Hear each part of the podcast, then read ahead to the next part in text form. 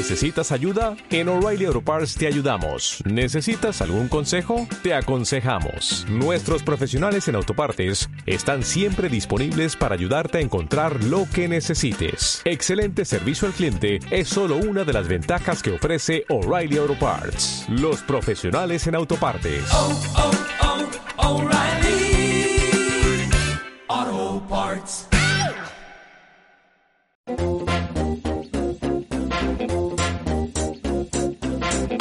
Esto es Visión Global con Gema González.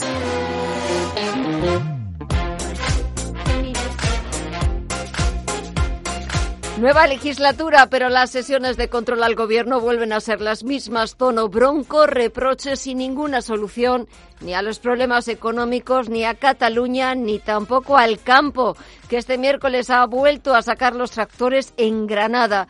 Este miércoles, como decimos, segunda sesión con el Ejecutivo convencido de que va a durar mucho y de que la oposición tiene que cambiar el tono del debate. Aún está tiempo de rectificar y si lo hace tendrá nuestra mano tendida es la única que puede evitar que usted caiga al vacío. Créame que yo no miento. Usted está en la bronca y en la falacia. Yo lo que le pido es que colabore y a que abandone el catastrofismo. Mire, señor Casado, tenemos cuatro años por delante de legislatura, cuatro años de gobierno. ¿No se le va a hacer usted un poquito largo estar entre la bronca y el bloqueo durante estos próximos cuatro años? Y lo que miramos nosotros ahora es a Wall Street que rebota tras las caídas de ayer martes, los estímulos económicos anunciados por China para amortiguar el impacto del coronavirus están dando algo de ánimo a los inversores y si hablamos de valores, Tesla está subiendo más de un 7,3%. Niveles eh, récords por encima de los 900 dólares. Eh, se cambian las acciones de la compañía de Elon Musk, pero otros gigantes tecnológicos, Amazon, Google, Microsoft y Nvidia, también están cotizando en niveles récords, los mismos máximos que ha conseguido el SP500 Ahora mismo está cotizando en los 3.390 puntos, suma un 0,6% el Nasdaq 100 repunta algo más de un punto porcentual hasta los 9.728 puntos o el promedio industrial Dow Jones que sube más de 145 puntos hasta los 29.378. Eso en Wall Street. Echamos un vistazo al resto de bolsas latinoamericanas. Alma Navarro, muy buenas tardes. Buenas tardes. Signo mixto en las bolsas de América Latina. Liderando las ganancias, el Merval argentino arriba un 1,46% y 38.713 puntos. Casi un punto arriba está el Bovespa brasileño, concretamente un 0,94% en signo positivo y 116.056 puntos. Y del resto de bolsas tenemos al IPSA chileno cayendo más de medio punto porcentual, un 0,56 abajo, 4.518 puntos.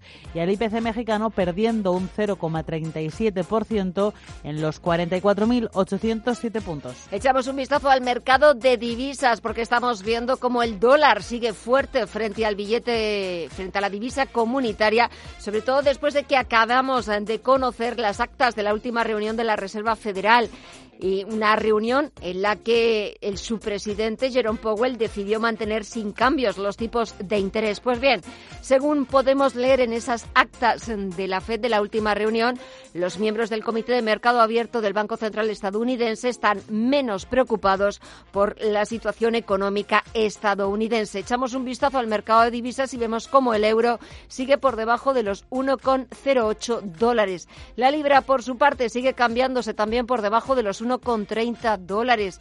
Y en el mercado de commodities, el barril de referencia en Europa, el tipo Bren, está subiendo un 2,5% hasta los 59,22 dólares. El futuro del West Texas, el de referencia en Estados Unidos, suma también más de dos puntos porcentuales por encima de los 53 dólares el barril.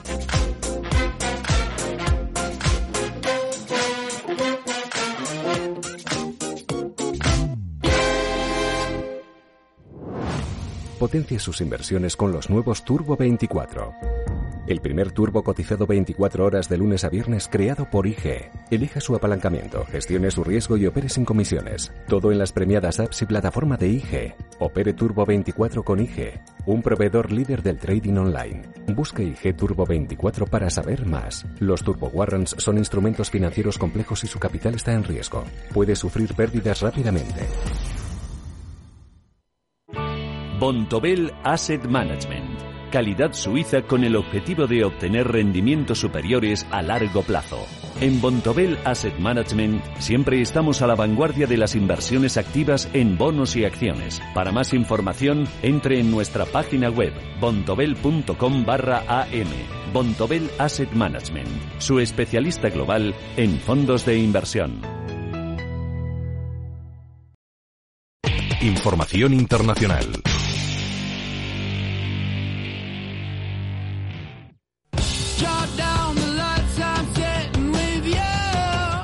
Las primarias demócratas encaran una nueva etapa especialmente interesante con la llegada de un protagonista inesperado que en las últimas semanas ha ido escalando posiciones y ganando enteros, Michael Bloomberg. El millonario neoyorquino que decidió presentarse a presidente cuando ya había otra veintena de candidatos en el ala demócrata se ha clasificado in extremis para participar en el debate que se celebrará esta noche en Las Vegas, en Nevada. En las horas previas al debate, Bloomberg se ha metido con quienes le han criticado por ser rico y se ha mostrado muy seguro de su candidatura. Ha asegurado que está preparándose para la cita televisiva como lo hizo en 2009 para presentarse a la alcaldía de Nueva York que luego consiguió.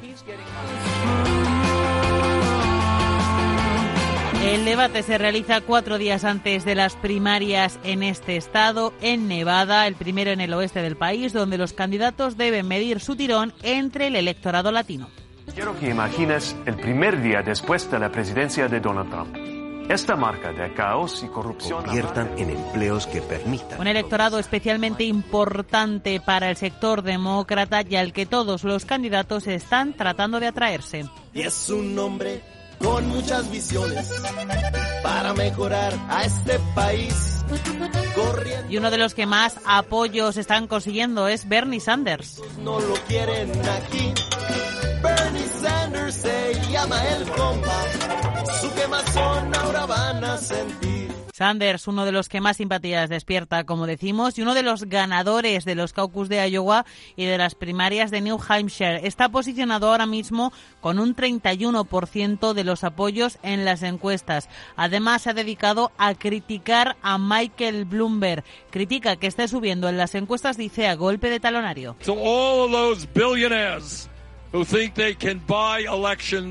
Bloomberg ha gastado 300 millones de dólares de su propio bolsillo en montar una campaña apenas de la nada. Sus anuncios inundan las televisiones y también las redes sociales. Hasta hace poco había sido ignorado por sus rivales, pero la posibilidad, ahora realidad, de encontrárselo en el debate de Las Vegas ha encendido los ataques del resto de candidatos del Partido Demócrata que parece que esta noche se van a ensañar con él.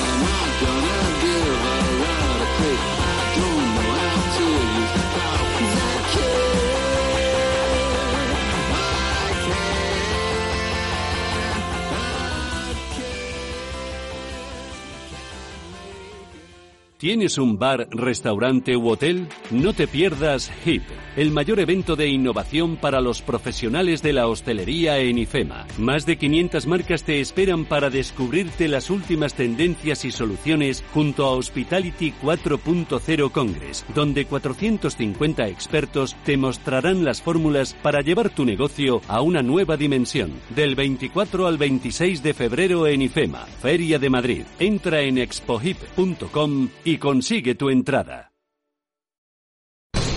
Visión global. Los mercados. Bontobel Asset Management patrocina este espacio. Y en Wall Street este miércoles nuevos máximos para el SP500 y para el Nasdaq que lo que va de año suben cerca de un 5 y de un 10% respectivamente.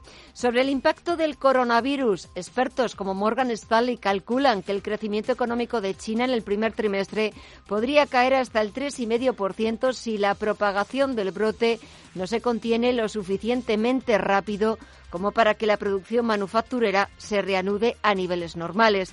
Y el FMI advierte de que el coronavirus es la incertidumbre más urgente que encara la economía global y supone una amenaza para la frágil recuperación. Echamos un vistazo a las pantallas. El Dow Jones de Industriales suma algo más de medio punto porcentual, más de 150 puntos arriba hasta los 29.384 puntos.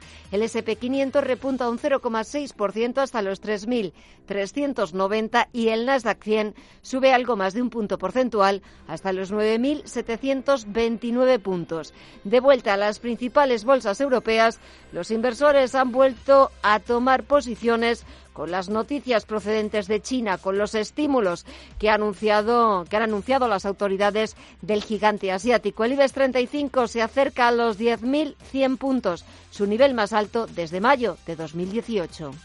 Bontobel Asset Management ha patrocinado este espacio.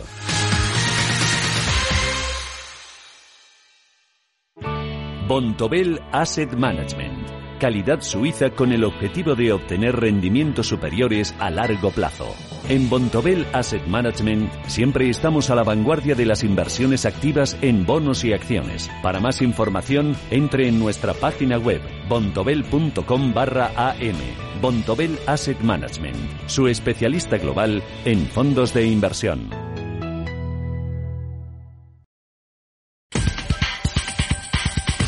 En Visión Global, las noticias empresariales. El Consejo de Administración de Telefónica releva a Enrique Lloves, que deja la compañía por motivos personales y que fue quien lideró la desinversión de las operaciones de la operadora en Centroamérica la venta de los centros de datos, el acuerdo con AT&T en México o la joint venture con Prosegur. Además, Enrique Lloves participó activamente en el diseño de la nueva estrategia presentada por Telefónica en noviembre de 2019. La estrategia de ACS para 2020 se va a centrar en disminuir su exposición en los activos de construcción de alto riesgo. El consejero delegado de la constructora, Marcelino Fernández Verdes, ha reconocido que cumplir este objetivo va a suponer que los márgenes sean menores, pero también serán menores los riesgos. En la actualidad ya trabajan en la remodelación de un 25% de obras de este tipo en diferentes regiones. Hacienda abre un nuevo frente de batalla para los que eran accionistas de Banco Popular en el momento de la resolución. La agencia tributaria ha enviado requerimientos a los grandes inversores solicitándoles que devuelvan las cantidades que se hayan desgrabado durante los últimos ejercicios desde la resolución de la entidad financiera en 2017, además de los correspondientes intereses. Los accionistas minoritarios de SNIACE, que representan el 7% del capital social, reclaman formar parte de la solución de la empresa y han creado una plataforma de afectados para compartir información e intentar que el grupo químico no cierre su factoría cántabra. La mayoría de los minoristas no entienden que el Consejo de Administración no luche por sacar recursos de donde sea para no precipitar una liquidación nocturna y con alevosía. El grupo aeronáutico Airbus ha anunciado su intención de recortar más de 2.300 empleos en su división de defensa y espacio en los dos próximos años. El recorte se va a distribuir de forma equilibrada entre España, afectará a unos 630 trabajadores, Alemania, Francia y Reino Unido por la mala aceptación de su avión militar A400M, que no da los ingresos esperados. Los sindicatos rechazan frontalmente este plan de ajuste y han anunciado movilizaciones. Y la batalla comercial para hacerse con los clientes de electricidad se recrudece. Repsol incrementa hasta los 150 euros la oferta que estaba realizando para tratar de arrebatar clientes al resto de comercializadoras. Al darte de alta obtienes un descuento en carburante en función del número de contratos de luz, gas y servicios que se contraten. Endesa y Iberdrola ofrecían hasta el momento descuentos de 100 euros.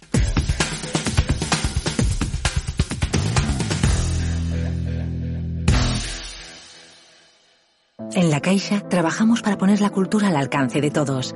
Desde nuestros centros colaboramos con los mejores museos del mundo.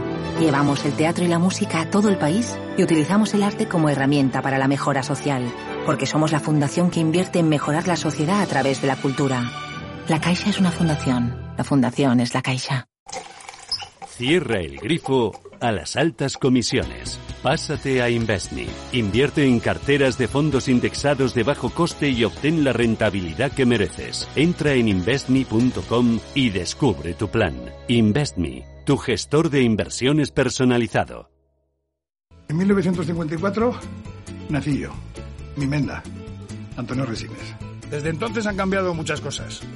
A mí que todo cambie me parece muy bien, pero que las cosas importantes no me las toquen. Sí, sí, sí, que no me las toquen. 1954 del Pozo. Que lo bueno nunca cambie. Hasta luego.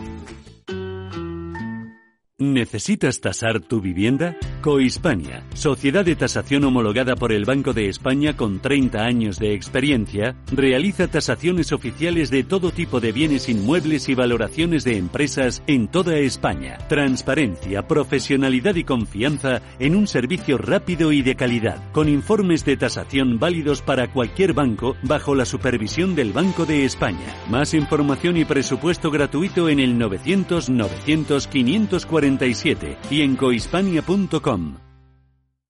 Antes de que amanezca te acompaña, escucha y ameniza las mañanas en Radio Intereconomía. Participa los primeros viernes de cada mes en nuestro cuestionario y podrás ganar premios en metálico. Y los últimos haremos sorteos con grandes regalos. Súmate a la comunidad de Antes de que amanezca con Willy Sancho Muela, de martes a viernes de 6 a 7 de la mañana. En Visión Global, la tertulia de los negocios.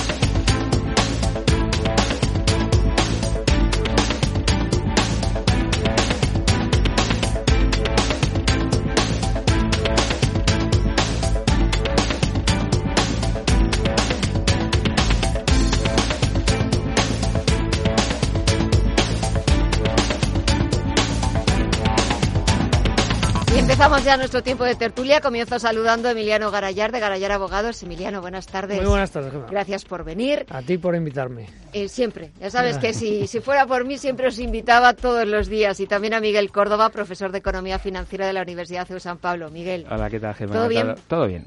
¿Por dónde queréis que empecemos? Empezamos por tasa Tobin, tasa Google, tasas, impuestos, el campo, nuevas protestas.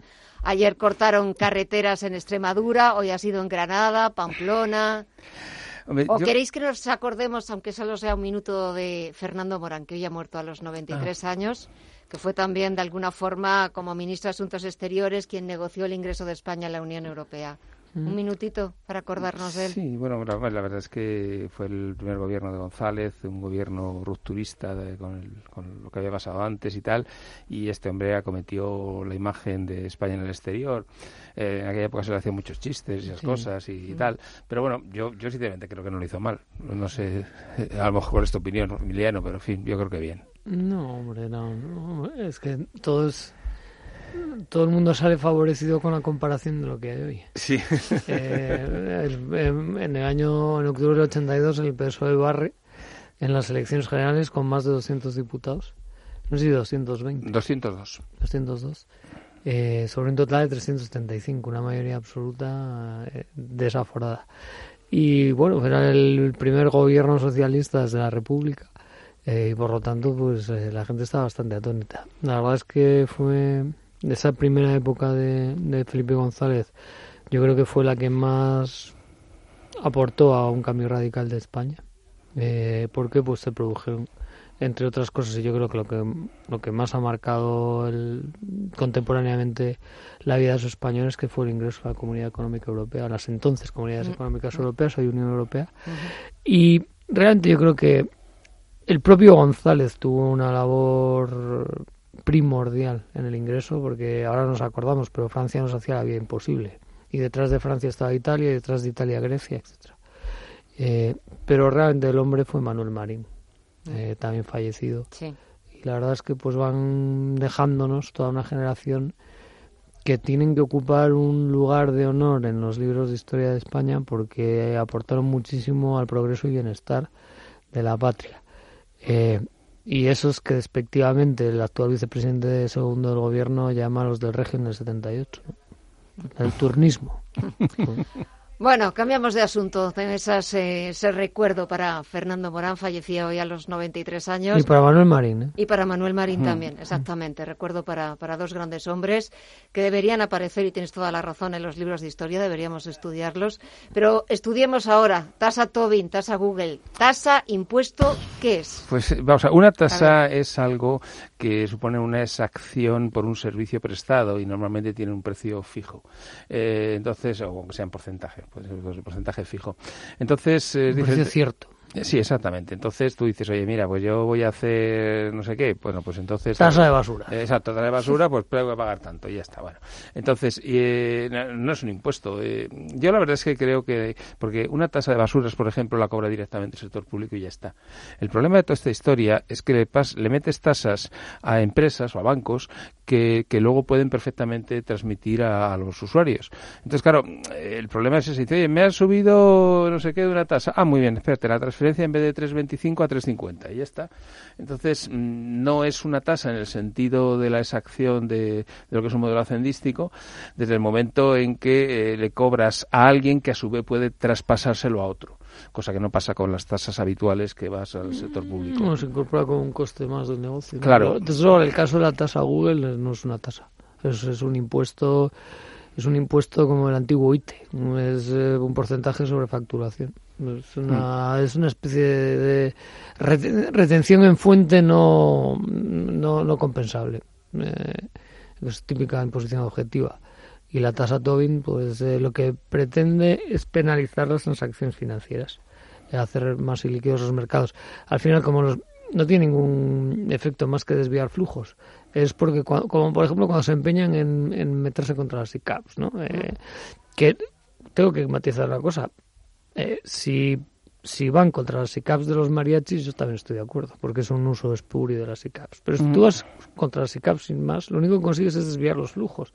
Eh, ese mismo dinero va a sitios donde tenga un tratamiento más favorable. Eh, es vasos comunicantes. O sea, como hay tanta liquidez en, en un mundo global, pues eh, si tú eres hostil a un tipo de dinero, pues la gente migra. Mm, No son muy favorables en este gobierno a nada que tenga que ver con la iniciativa empresarial en la inversión y tampoco a las OCIMIS que en gran medida pues rescataron el sector inmobiliario español. ¿Qué está pasando hoy en día con los inversores? Que nadie quiere hacer SOCIMIS españolas. Estoy de- y muchas de las que hay se están liquidando. ¿Por qué? Porque el régimen es mucho más favorable en Portugal, Mm. porque hay un régimen de pseudo socimi eh, para cotizar en Euronext, porque hay un mercado como el AIM eh, de pequeñas y medianas donde cabe este tipo de figuras en, en Reino Unido, porque eh, tienes un régimen de SICAG mucho más favorable en Luxemburgo. Entonces, yo hoy he estado con uno que estaba liquidando una socimi, con otro que quiere salir pero que va a salir en Luxemburgo y otro que va a salir en Euronext. Claro, pero eso es que si aquí no encuentras las oportunidades, lo que encuentras son obstáculos y... y- Ahora, pero que están encantados porque no van a conseguir, eh, no van a conseguir recaudar más, pero eh, ahuyentan eh, al inversor especulativo. Pues muy bien, bueno, pues, oye, Sí, feno- pero es que es fenomenal, espe- fenomenal. especuladores... eh, Especula- especulador es todo aquel que desea Ah, ganar claro, dinero. Pero ya es que eh, pues ya te tachan con el San Benito de contra los ricos, los impuestos contra los ricos, contra las grandes Es que no tiene fortunas. sentido. Si los ricos eh, tienen el dinero ya afuera. Sí, es que, pero hace mucho tiempo, ¿eh? Es- es- Entonces, eso es una tontería. Mira, en Bueno, la- eso ya se encargó Montoro de perseguir. a- Claro, sí, ya, y de hacer la, la amnistía. Pero bueno, eh, eh, entonces, vamos a ver, el, el problema que tenemos, si tú ves la estadística de declarantes, sobre todo la parte del ahorro, ¿no? que son pues, la gente que tiene dinero y que cobra cupones y dividendos y esas cosas, eh, pues al final hay cuatro mil y pico personas nada más que tienen más de 600.000 euros de renta. Eh, en fin, yo la verdad es que, que, que dice, "Ah, esos son ricos, bueno, pues sí, ya pagan, eh, encima tributan por el ahorro, que pagan la mitad que renta de trabajo, con lo cual, pues, pues bueno, pues al final, ¿qué, qué, cuánto recaudas? Pues recaudas lo que recaudas. De media son 300, 400 mil eh, que el por impuesto que persona. recauda en España es el IVA. El, el IVA, el IVA, por supuesto. El IVA Que es el impuesto de los pobres, Exactamente. porque el IVA no, pagan- conoce, no, co- no, Claro. cono- no conoce Pero si, progresión. si- si el gran problema de, de- de España es que no hay ricos. O sea, y no, no hay empresarios importantes, no hay gente que tal. Ya lo decía don Emilio, en paz descanse. Sí, que claro. muchos presumían de ricos, pero que ricos, ricos de verdad eran unos pocos. Unos pocos, nada más. y- Éramos, decía él. y- y no pero forma. ricos, ricos Mira, de verdad somos mira, unos pocos. Tú te vas a a Estados Unidos y el 10% del, del- de, la, de la gente tiene el 70% de la, de, de la riqueza y del, del- del país. Es decir, y, y- el, y el- y el 1% tiene el 25%. Es decir, ahí sí hay ricos, Bueno, pero, pero los- muy ricos. Los, los dos países más desiguales de Europa que no sabéis quiénes son, No. en términos de desigualdad. ¿Cuáles? Suecia y Dinamarca. Sí, es posible, es posible, sí. También porque tienen muy po- poco- poca gente y sin embargo tienen empresas muy importantes, tanto Suecia como Dinamarca, y lógicamente los... Donde el 10% tiene una mayor No, diferencia. efectivamente, efectivamente. No, no, es así. vamos a los ver. nórdicos, que son un ejemplo de igualitarismo. Hombre, hemos mejorado, ¿eh? En la época de la Belle Époque, hace 100 años. Eh, no, no, el... el, No, no el- hemos mejorado, hemos el empeorado. 10%, el- el- hay datos de los franceses, aquí en España no saben ni sumar, el, el 10% de los franceses tenía el 90% de la riqueza y de la renta. Pero ahora, por ejemplo, en el, bueno, los índices, el índice Gini, este de desigualdad, esto mm, está en absolutos máximos en Estados Unidos. Pero bueno, que la manera de combatir la desigualdad no es igualar por abajo. Y, No, no. y desde luego, todas estas medidas de imposición, tasa Tobin, o ta- tasa Google, etcétera, no combaten en nada la desigualdad. La gente se escapa de una manera u otra. ¿Y cómo combatimos los problemas del campo? Mm, eso ya es más complicado. Bueno, No, no, de, esto, complicado. de esto hablamos el otro día. Sí, hablamos hace Eh, unas semanas, sí, es verdad. Hemos conseguido. eh, vamos a ver. no tenemos tiempo, pero tiene mucho que ver con la PAC, eh, que es la política agraria común. El campo en general está subsidiado y mal subsidiado. O sea, muy mal subsidiado. Y obedece mucho, eh, hay que tener en cuenta que de la PAC siempre ha representado entre, entre el 40 cuando menos y el 60 cuando más del presupuesto comunitario, del presupuesto comunitario han sido transferencias al campo. Pero esto tiene que ver, mucho que ver con la impronta de Francia. O sea, esta era la forma en que Francia capturaba recursos del presupuesto comunitario, porque los franceses tienen cierta obsesión identitaria con el campo, lo que ellos llaman le pays. ¿Mm? Entonces, eh, es como bueno, la mantequilla. Sí. Pero lo cierto es que, que ellos tienen cierta obsesión. Y más allá de esa obsesión, y de, de hecho, el famoso cheque británico viene por eso. Porque Francia está retirando muchísimo del presupuesto comunitario e Inglaterra, Reino Unido, eh, pagando. Decía, bueno, pues que esto es totalmente, está desequilibrado. Esa estructura de recursos comunitarios, de, de tener un campo con excedentes en una agricultura extensiva, mm, poco eficiente y, desde luego absolutamente al margen de los mecanismos de mercado, no es sostenible, porque claro, el presupuesto comunitario, que es muy pequeño en términos relativos respecto de la suma de los presupuestos de Estados miembros, incluso el presupuesto federal americano, hoy tiene que apoyar otro tipo de transformaciones que no tienen que ver con el campo. Y a partir de ahí, pues tenemos unos agricultores y ganaderos subvencionados eh, que en gran medida se han quedado fuera de mercado porque no se han preocupado, ni ocupado, ni necesitado eh, orientarse, orientar su producción al mercado y donde les han pagado por plantar y no por producir, pero no por producir de manera eficiente, además con un desgaste fuerte de recursos. Yo decía el otro día en la tertulia, hay que seguir pagando a los agricultores porque se, y ganaderos porque seguimos necesitando el campo. Bueno, lo de la ganadería tengo más dudas, porque realmente la ganadería eh, medioambientalmente es muy cuestionable. Pero el campo es esencial, pero la función del el agricultor tiene que pasar de explotar al campo a conservar el campo. Y eso es un servicio que está haciendo la sociedad.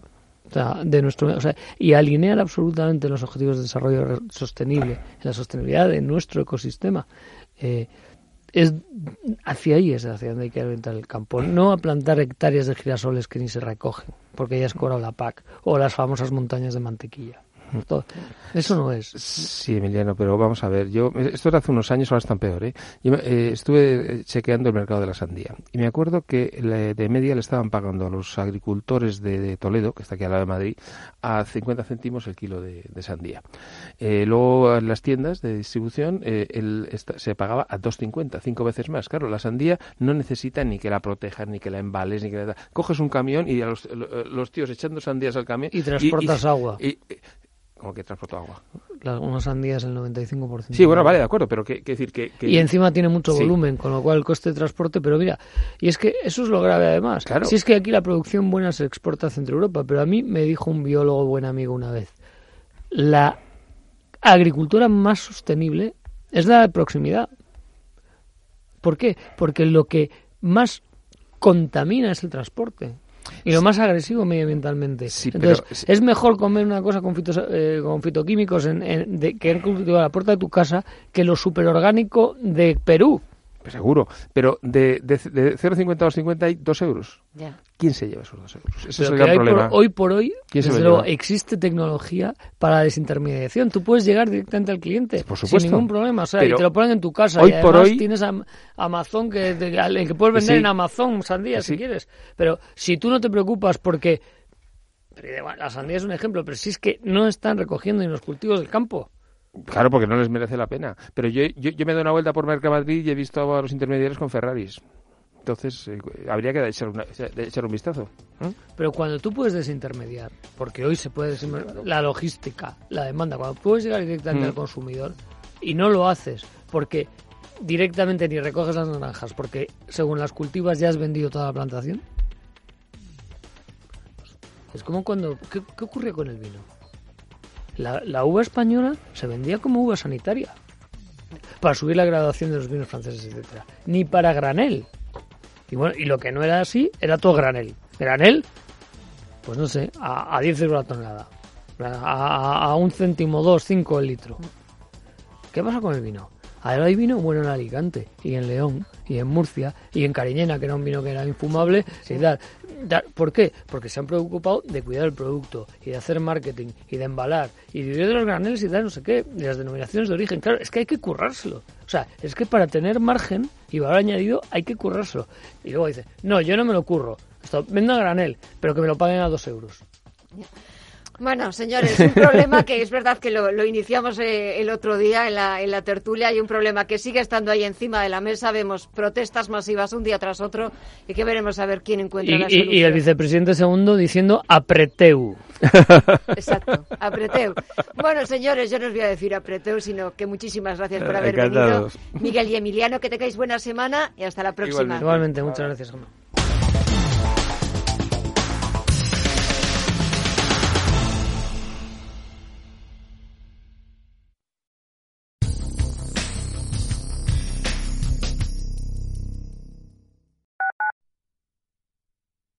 Radio Intereconomía. Nueva época. Misma filosofía. Ofrecer la mejor y más precisa información económica. Su empresa tiene los datos personales de clientes, proveedores y empleados, pero ¿sabe cómo tratar esos datos? En Grupo Adaptalia le ayudamos a cumplir las nuevas exigencias legales en protección de datos. También solucionamos sus obligaciones en prevención de blanqueo de capitales y las nuevas responsabilidades penales de su empresa y directivos. Contáctenos en grupoadaptalia.es. Grupo Adaptalia. Despacho de confianza. Si caminas solo, irás más rápido. Si caminas acompañado, llegarás más lejos. Luna Sevilla es su asesor patrimonial de referencia. Prestando nuestros servicios como agentes de Caser Asesores Financieros, somos una empresa con amplia experiencia profesional y una clara apuesta por la formación de calidad, la información transparente y objetiva y por el asesoramiento financiero personalizado y continuado. Si desea más información, visite lunasevilla.es o llámenos al 91 762 3442. ¿Conoces el restaurante Sidrería Donosti en Madrid? Sí, en el barrio de Argüelles, el de la sidra natural de Astigarraga. Y el de la mejor tortilla de bacalao, el chuletón, los pescados a la parrilla y muchas delicias más de la cocina vasca. Sidrería Donosti, Luisa Fernanda 21 en Argüelles. 91 540 1976, sidreriadonosti.com. Te tratarán como en casa. Radio Intereconomía es la mejor plataforma para dar a conocer, relanzar y poner voz a su empresa. Nuestro equipo comercial le asesora para conseguir sus objetivos. Contacte con nosotros. Teléfono 91 999 2121 y en el mail comercial arroba intereconomía.com. Radio Intereconomía, la radio de las empresas.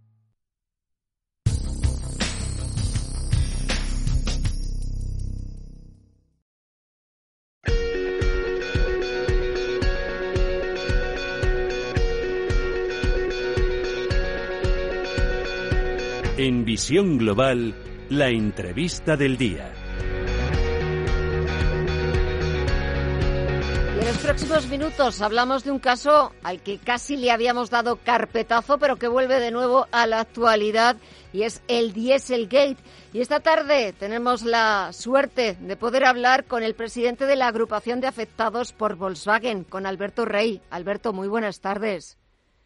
Muy buenas tardes, Gema, ¿cómo estáis? Bien, a ver, cuéntanos, porque es cierto que parecía que habíamos dado ya carpetazo a este asunto del Dieselgate, este asunto del trucaje en los automóviles de Volkswagen, pero de nuevo ha saltado a la palestra y sobre todo no con buenas noticias para los miles y miles de afectados porque la indemnización que ofrece Volkswagen es absolutamente ridícula. Pues sí, la verdad es que las noticias no son muy halagüeñas y mm, ridícula, yo creo que más que ridícula podemos hablar de un agravio, comparativo, porque si atendemos a la indemnización y a las condiciones que se les ofrecía a los afectados en Estados Unidos de América, la verdad es que resulta chocante, ¿no? Que, que a los europeos, siendo además una fábrica europea, nos tengan como ciudadanos de segunda y nos quieran dar una indemnización de 2.000 euros cuando en Estados Unidos les han dado 5.000 eh, dólares a cada afectado y además la posibilidad de recomprar el coche. El que no quisiera su vehículo, Volkswagen está obligado a recomprárselo. Entonces, la diferencia, como puedes ver, es ostensible. No, no, no, la diferencia es, eh, es considerable y, sobre todo, ya independientemente de la diferencia de la cuantía económica, que, que al final también cuenta, por supuesto, es un poco eh, ese agravio comparativo, porque en Estados Unidos sí y en Europa no somos capaces. Bueno, básicamente es una cuestión de números, ¿no? Los afectados en Estados Unidos son mucho menor. Date cuenta que solo en España hay 700.000 vehículos eh, de la marca afectados. Entonces, eh, a nivel europeo estamos hablando de, millones de vehículos y en Estados Unidos no era la cifra, estábamos hablando de cientos de miles. Eh, esa es la diferencia, que económicamente han cerrado un capítulo que les tenía preocupados en Estados Unidos con muchísimo menos dinero. Y aquí las cuentas, claro, con, con esas cifras no les salen, me imagino.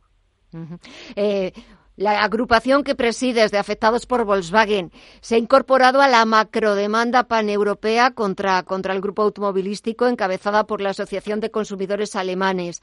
Eh, ¿Cómo va toda la historia? La vía civil es, creo, si no me equivoco, eh, de momento la única opción abierta aquí en España para que los afectados puedan ser compensados. Eh, ¿Cómo está yendo el asunto? Es verdad que las noticias no son demasiado halagüeñas, pero la esperanza es lo último que se pierde. Alberto, cuéntanos. Bueno, eh, tampoco hay que ser pesimistas, Gemma. Mira, eh, para ponernos un poco en situación, en España la reclamación contra Volkswagen comienza con una mm, eh, denuncia penal una denuncia penal que al ser un asunto que intervienen eh, afectados de todo el territorio, se centraliza por cuestión legal en la Audiencia Nacional, en los juzgados de instrucción de la Audiencia Nacional. Y ahí comienza la andadura de la reclamación en España, que es de índole penal. ¿Por qué? Porque hay un fraude evidente al consumidor, porque hay un delito medioambiental por el medio, no olvidemos que hay unos vehículos contaminando 40 veces más de lo que deberían. Todo eso que por una parte los políticos parece que les preocupa mucho al Ministerio de Transición Ecológica y, el diésel no y todas esas historias, luego a la hora de la verdad el Estado está mirando para otro lado, hasta tal punto que el juzgado de la Audiencia Nacional prácticamente no ha hecho ninguna diligencia, fíjate que en cuatro años largos no ha tomado declaración a ningún solo directivo de Volkswagen, nadie ha pasado a declarar por la Audiencia Nacional, y no solo eso, sino que nos eh, remite a Alemania por eso es ese peregrinaje que nos ha obligado a hacer a, a la asociación a Alemania, porque el juez está intentando sacudirse el procedimiento penal después de no haber hecho prácticamente ninguna diligencia y dice que continúe la investigación eh, por la Fiscalía alemana. Entonces, ante esa situación, eh, nosotros lo que optamos es, nuestros clientes, nuestros afectados, nos hemos personado en un proceso que hay civil en Alemania, como bien has explicado antes, de la Asociación de Consumidores Alemanes, y nos hemos sumado a esa reclamación, porque en Alemania el gobierno alemán, para proteger a sus ciudadanos, al contrario de lo que ha pasado en España, dictaron una ley es profeso específica para este problema, fíjate, una ley solo para este problema de, de Volkswagen, articulando un procedimiento rápido para que todos los afectados pudieran reclamar a Volkswagen en un procedimiento, como digo, único y exclusivo. Y ahí nosotros es donde nos hemos sumado, que eso ya es una reclamación civil, que es esta, que acaba de salir ahora la noticia en los medios, donde se habían sentado por orden del juez, el juez dijo a Volkswagen, oiga, haga el favor de sentarse con estos señores, porque es evidente que algo hay aquí. Cuando ustedes han indemnizado ya en Estados Unidos y esto es Vox Populi, siéntense ustedes y negocien porque si no voy a tener que ponerle yo la sentencia al, respecto. Claro, porque lo que está reconocido, Alberto, es que eh, ha habido un engaño al consumidor. Ha habido miles y hay miles y miles de afectados que han sido engañados. Eso Volkswagen lo ha reconocido, ha pedido perdón públicamente. Lo que no está mm, conforme es sin indemnizar. Y nosotros solo pedimos que se nos indemnice en la misma cuantía y, con las mismas condiciones que otros afectados. Es lo que estamos pidiendo. Y Volkswagen, la oferta que lanza en esa negociación en Alemania es de 2.000 euros por afectado. Claro, es que no puede ser. Oiga, usted ofrezca lo mismo que ha ofrecido a los demás. O es que somos ciudadanos de segunda los europeos. Por eso, esa negociación no, no ha llevado a buen fin. Pero como te decía al principio de esta intervención, en esta pregunta, no hay que ser pesimista. El procedimiento judicial en Alemania va a seguir. Lo que se ha truncado es el intento de negociación y que el juez no tenga que poner la sentencia, pero el juicio va a seguir en este procedimiento especial que ha hecho la justicia alemana, va a seguir y al final va a haber una sentencia. Y ojo, que en Alemania muchos de los juzgados y audiencias provinciales de Alemania, de los estados alemanes, han condenado a Volkswagen en muchos casos a devolver el mm. dinero íntegro del vehículo. Mm. Han dicho, devuelva usted el coche y usted, señor de Volkswagen, paguele al afectado el importe íntegro del vehículo. Pues Alberto Rey, presidente de la agrupación de afectados de Volkswagen. Que vaya para adelante, eh, muchos ánimos desde aquí, desde Radio Intereconomía, y que finalmente eh, se os dé lo que pedís, ni más ni menos, simplemente pues ser tratados eh, con la misma proporcionalidad que han sido tratados pues los miles de clientes afectados por este asunto en Estados Unidos. Ni de primera ni de segunda, todos somos ciudadanos. Alberto, que haya muchísima suerte y hablamos en una próxima ocasión. Gracias, buenas tardes. muchas gracias y si me permite solo un minuto de decir que todo afectado todavía puede reclamar. O sea, esto que estamos hablando hay un juicio en marcha, pero todavía se puede unir los afectados a la reclamación. Nosotros tenemos una página web que si me permites la, la puedo yo decir en antena, que es www.afectadosvolkswagenabogados.com, donde todos los afectados pueden unirse y nosotros no vamos a cobrar ninguna cuota. Eh, es libre la, asociación con nosotros y nosotros reclamamos en su nombre y no les vamos a pedir nada a cambio. ¿eh? Afectados, Volkswagenabogados.com. Alberto, mucha suerte. Hasta la próxima. Un saludo. Adiós.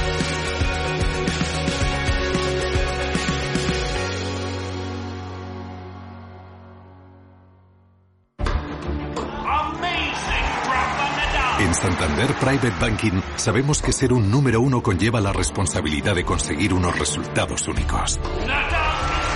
Por eso, como hace Rafa Nadal en cada punto, trabajamos con un modelo de asesoramiento especializado buscando la excelencia para nuestros clientes, lo que nos ha llevado un año más a ser reconocidos como la mejor banca privada de España por la prestigiosa revista Euromoney. Santander Private Banking y Rafa Nadal, el compromiso de ser un número uno. Para tus compras vuelve la financiación 00 de El Corte Inglés, la financiación que mejor te sientas. Cero gastos, cero intereses, TAE cero, desde 200 euros, cuota mínima 16, de 9 a 12 meses para pagar. Financiación 00 en Apple, Samsung, HP, Rumba. Del 17 al 26 de febrero en Hipercor y El Corte Inglés. Financiación ofrecida por Financiera El Corte Inglés y sujeta a su aprobación. Consulta condiciones en elcorteinglés.es.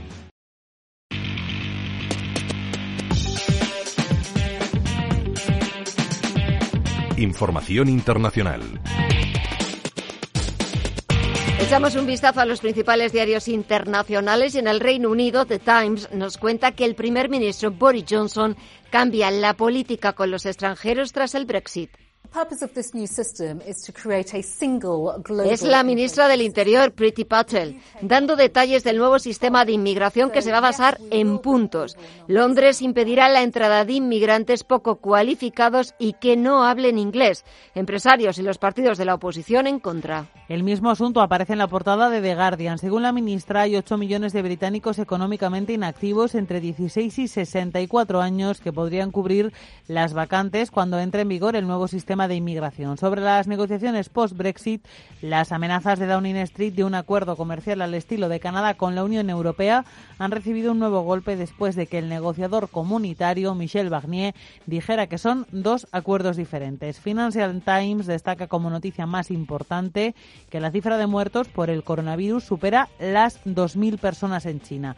Y vamos también con la prensa francesa. Leo en Le Monde que las economías del sudeste asiático se preparan para absorber la onda de choque del coronavirus. En Tailandia, por ejemplo, donde 11 millones de turistas chinos visitaron el país en 2019 de un total de 39, 39 millones de visitantes extranjeros, la epidemia se percibe como un desastre. Le Figaro, por su parte, lleva una encuesta exclusiva sobre las elecciones municipales en París que encabeza la exministra Rachida Dati con el 25% de la intención de voto por encima de la exalcaldesa Ana Hidalgo. Leseco también lleva otro sondeo a un mes de las elecciones municipales que coincide con el de Figaro. Dati a la cabeza o a la par con Hidalgo y en tercer lugar la ministra de Sanidad, la candidata de Macron, Agnès Buzyn. En Alemania, el Frankfurter Allgemeine abre su portada con las primarias de los demócratas en Estados Unidos. Even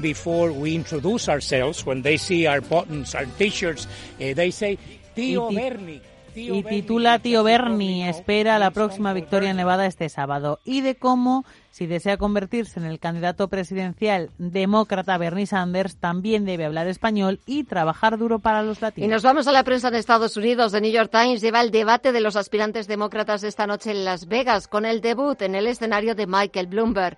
La otra noticia que lleva el diario son los indultos del presidente Trump al banquero Michael Milken. We uh, want to express our most profound and y al exgobernador de Illinois, al que estamos escuchando, Rod Blagojevich, quien en 2011 fue condenado a 14 años de prisión por corrupción al intentar lucrarse con el escaño del Senado que dejó libre Barack Obama. Y The Wall Street Journal recoge la expulsión de tres de sus periodistas en China como represalia por la publicación en el periódico de una tribuna con un titular que Pekín ha considerado racista. Y en América Latina el repaso lo empezamos en el Clarín argentino. El gobierno quiere aprobar la semana próxima la reforma en las jubilaciones de privilegio de los funcionarios del Poder Judicial y del Servicio Exterior. El Mercurio de Chile nos cuenta que fue una empresa canadiense, Blue Dot, quien lanzó las primeras alertas del coronavirus a través de la inteligencia artificial. En México, el Universal recoge la confirmación del presidente Andrés Manuel López Obrador del Congreso Extraordinario de la CMT y la celebración del 84 aniversario del sindicato este domingo. Será el primer encuentro que tenga el mandatario de la izquierda con la organización obrera surgida del PRI. Y termino con el brasileño Globo que continúa un día más con las protestas de los trabajadores de Petrobras.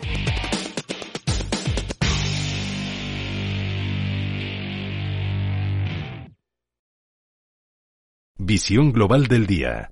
El análisis.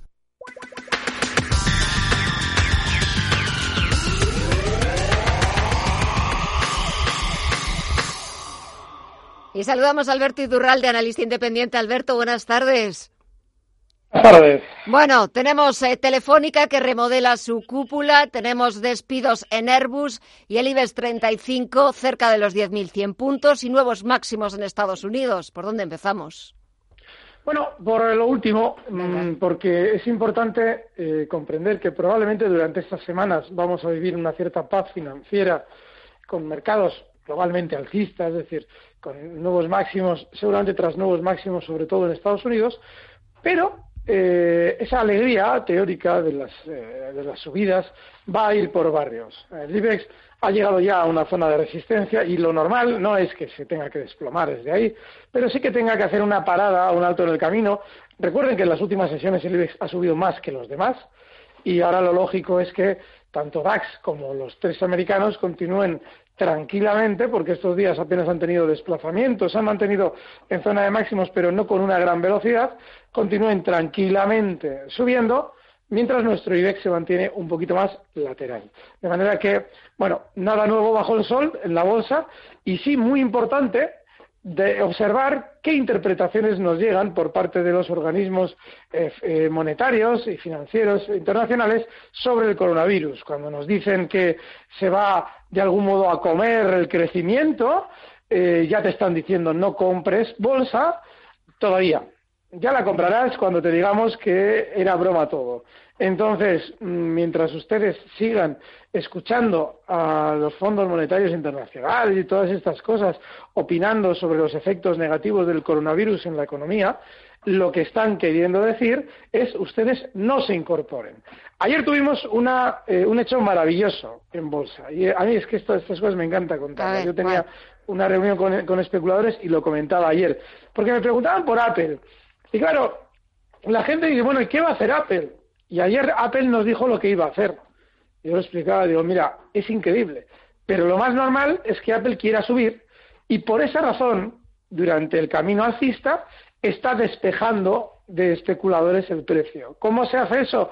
Avisando que vas a dar un profit warning y abriendo con hueco a la baja, que es exactamente lo que hacía ayer Apple. Yo les recuerdo que Apple ha utilizado en varias ocasiones la estrategia del profit warning para hacer salir a especuladores antes de subidas. Pero claro, la anterior vez, eh, la tan sonada de los 148 dólares, una caída brutal de un 40% durante unos pocos meses, hasta 148 para justo el último día, el de mínimos, emitir un profit warning para que todo el mundo saliera y a partir de ahí el valor, el año pasado, hablo del mes de enero, comienza una subida que todavía continúa en máximos históricos durante estos días. Bueno, pues ese tipo de gestos en el que se produce un giro al alza después de una caída gracias a un profit warning que ha hecho salir a todos los especuladores, no solamente se produce o se realiza en mínimos, también en muchas ocasiones, cuando hemos eh, llegado a una zona en la que no estamos superando unos máximos históricos, Apple, que había venido marcando nuevos máximos históricos estos meses, se había mantenido lateral en estas dos últimas semanas, claro, había generado ciertas dudas en los especuladores de si se rompería el alza esa zona o el valor quizás quería girar a la baja o mantenerse lateral. Bueno, pues en ese punto sale exactamente lo que ayer veíamos hacer a Tim Cook, que es decir, eh, emitir un profit warning, abrir el valor con un hueco a la baja y desde entonces continuar subiendo. No ha superado los máximos anteriores, pero ese tipo de gestos lo que te anticipa es que probablemente, si tú estás especulando, obtengas mayor beneficio estando en el lado alcista nada, es, nada es infalible, pero tú cuando te quieres hacer una idea de qué va a hacer un valor, si ves un gesto como este y a un valor eh, reaccionando primero abriendo hueco a la baja, con hueco a la baja para luego subir, lo que te están queriendo decir es quiero sacar a todos los especuladores del valor antes de muy probablemente continuar subiendo. Así es que ojo a Apple, que es uno de esos valores de los inmensamente grandes, probablemente el más grande que tanto ha subido durante estos meses, la duda era si iba a seguir subiendo y probablemente lo va a seguir haciendo, va a seguir subiendo. En el, mercado español, venga. Gema, más de lo mismo. Eh, fíjate las endesas. Hoy ya han tocado 16,26. Mira que he sido pesado con Endesa durante estos meses. E insisto muchas veces en que yo no me atrevo con Iberdrola porque está igualmente, bueno, está más alcista todavía. Lo que pasa es que la velocidad de movimientos de Iberdrola eh, me hace tener muchísimo miedo a la hora de, plantear estrategias. No va a ser que nos equivoquemos en algo, el valor se gire con la misma velocidad a la baja y dejemos a muchos oyentes, o por lo menos les metamos, no en un problema, porque al fin y al cabo damos stops, pero sí que de algún modo eh, les provoquemos una operación perdedora. Y el caso de Endesa es más tranquilo. El día que Iberdrola se gire a la baja, seguramente también lo hará Endesa, pero la velocidad de los recortes será mucho menor. Endesa sigue alcista y lo va a seguir estando probablemente durante un tiempo más. Eh, otra cosa más, Inditex. Rápidamente, venga, eh, Inditex. sigue. Inditex sigue muy bien, sigue muy fuerte y es otro de los valores que tenemos que tener en vigilancia. ¿Alguno más? ¿Estados Unidos, Europa? No, básicamente no. Apple, Endesa e Inditex, esos tres. Bueno, menudo trío. No sé con cuál quedarme. bueno, yo con Apple. Con Apple, no. claro. pues si, tú te quedas con Apple, pues yo también. A ver, no voy a ser menos. Hablo, hablo, quédate con Apple. Ya bueno, Alberto, Alberto Iturralde, analista independiente. Gracias y hasta la próxima. Un saludo. Gracias. Hasta luego.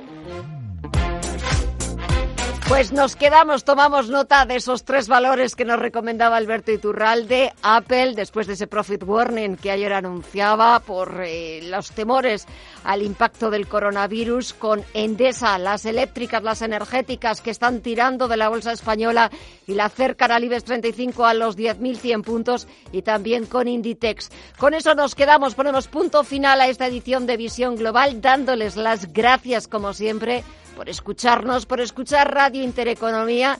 Mañana volvemos con más información, más análisis. Hasta mañana.